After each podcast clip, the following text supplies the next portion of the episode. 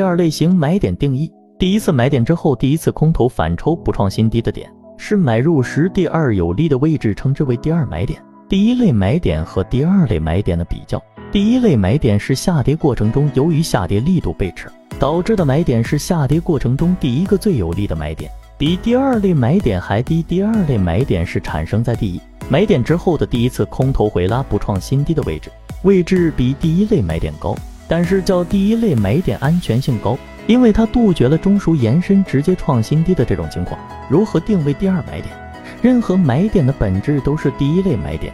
可以将红色的下降比放大到次级别走势，使用第一类买点的方式进行买入。第二类买点形成的模式，在次级别结构中，本来红色中枢上涨段，后面在没有创出新高背驰的情况下，一到二一笔突然跌回红色中枢。但在红色中枢的再度回到中枢向内之后，继续向上，在更高级别上形成第二类买点。在次级别背驰后，本级别第一笔上涨见顶，随后一到二非常快速有力的调整。当这一笔试图向下离开中枢后，被中枢拉回。由于一到二一笔力度较大，在本级别上已经彭足成比的要求，